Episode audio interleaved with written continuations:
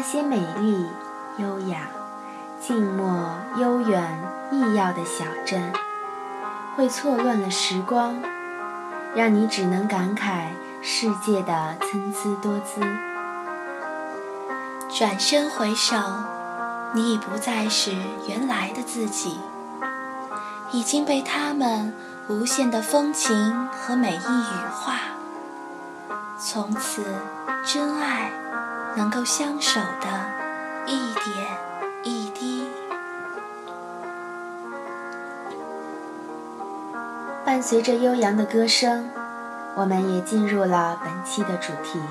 相依漫步在古镇，大研古镇，热闹人流不息的小镇；婺源古镇，生态优美、物产丰富的古镇；周庄，烟雨江南，碧玉周庄；还有西塘古镇，与其他古镇不同。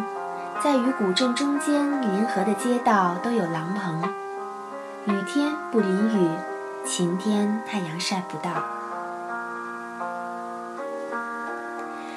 今天我们带大家去的不是以上这些各具特色的小镇，而是咪咪和屁屁各自去过的心中最风情的小镇。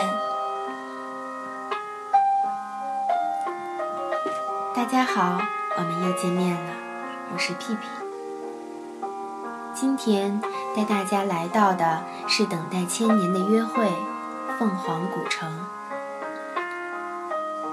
大凡听说凤凰、想去凤凰的人，多数都是从沈从文的小说《边城》开始的吧？相信。只有走进凤凰，才能真正理解沈从文描绘出的一片片水意深沉的沃土。只有走进凤凰，才能真正理解他笔下的故事吧。何以说凤凰是等待千年的约会呢？自然是这座古城孕育了上千年的历史故事。战国前。这里是五溪苗蛮之地。明朝时，凤凰正式成为了南疆的小镇。数以千年，即使有汉文化的点点渗透，但却没有改变这里浓浓的边城风情，反而为凤凰加上了一抹深厚的人文味道。有人形容呢，凤凰如同不死的鸟。经历的灾劫越多，身上的羽毛越光鲜。徜徉于古城，看红色砂岩砌成的城墙，锈迹斑斑的铁门，追随清幽的沱江水，迷失在古老的街巷。依旧是湿漉漉的青石板，依旧是风情的吊脚楼。时光仿佛都停滞了。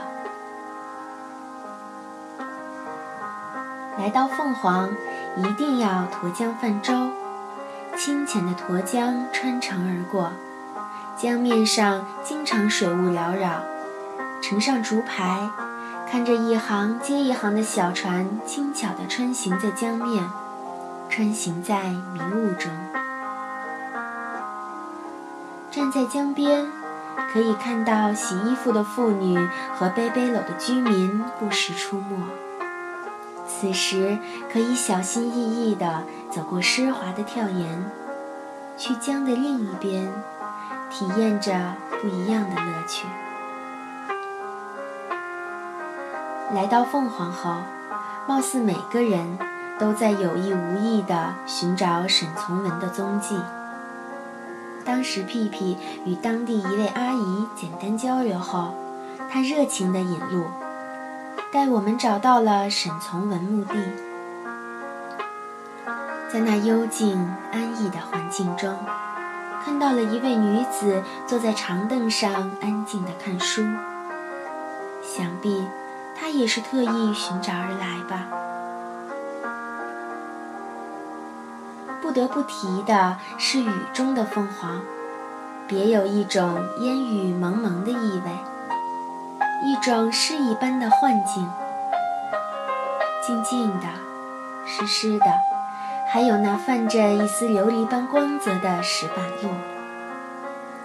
这就是凤凰城，一座多水、多雨、多雾、古老的湘西古城。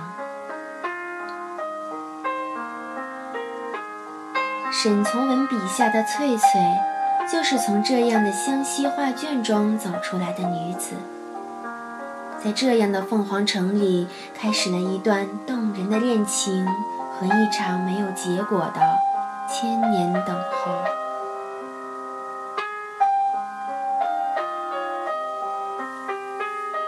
大家好，我是咪咪，感谢大家如约的守候。今天我带大家来到的是枕水人家，水乡中最美的乌镇。那天咪咪去的乌镇，也是个阴雨连绵的天气。但是你却不想打伞，任凭细细的雨沾湿你的衣裳，空气里也都是潮潮的泥土味儿。烟雨蒙蒙，闲不古巷。其实江南的小镇大多都是水乡。而水乡中最美的，应该莫过于姑苏刘都之前户，嘉湖折店之后坪的乌镇了。一条流水贯穿全镇，它以水为街，以岸为市。两岸房屋建筑全部面向河水，形成了水乡迷人的风光。水中不时有乌篷船咿呀往返，岸边店铺林立，叫卖声不绝于耳。走在乌镇的小巷里，可以听得见脚步在另一小巷上的回音。用青石板铺成的狭窄的小街，绵延一里多长。每一个老房子的白墙灰瓦里，都隐约透着。些许的宁静与安详，在这里，你不得不放慢脚步，细数乌镇那一座座古桥。累了，坐在古桥上，和那些上了年纪的婆婆们聚在一起，边喝阿婆茶，边嚼着油润麻香的姑嫂饼。刻，时光。像静静的河水一样，从身边流淌。小桥是乌镇的经，小巷是乌镇的尾。也许这交织的经纬，在大多江南水乡都能看得见。但是人家进整河，无疑是乌镇最大的与众不同了。沿着水阁。乌镇人就能享受水乡特有的汲水等日常琐事了。第二天，若是你可以起个大早，便可以感受到整个诗画水乡乌镇沉浸在一片静谧、恬淡、温馨之中。看看依稀来访的行人。或随着思绪自由遐想，临水而坐，发一会儿小呆，也绝不会有蹉跎光阴之嫌。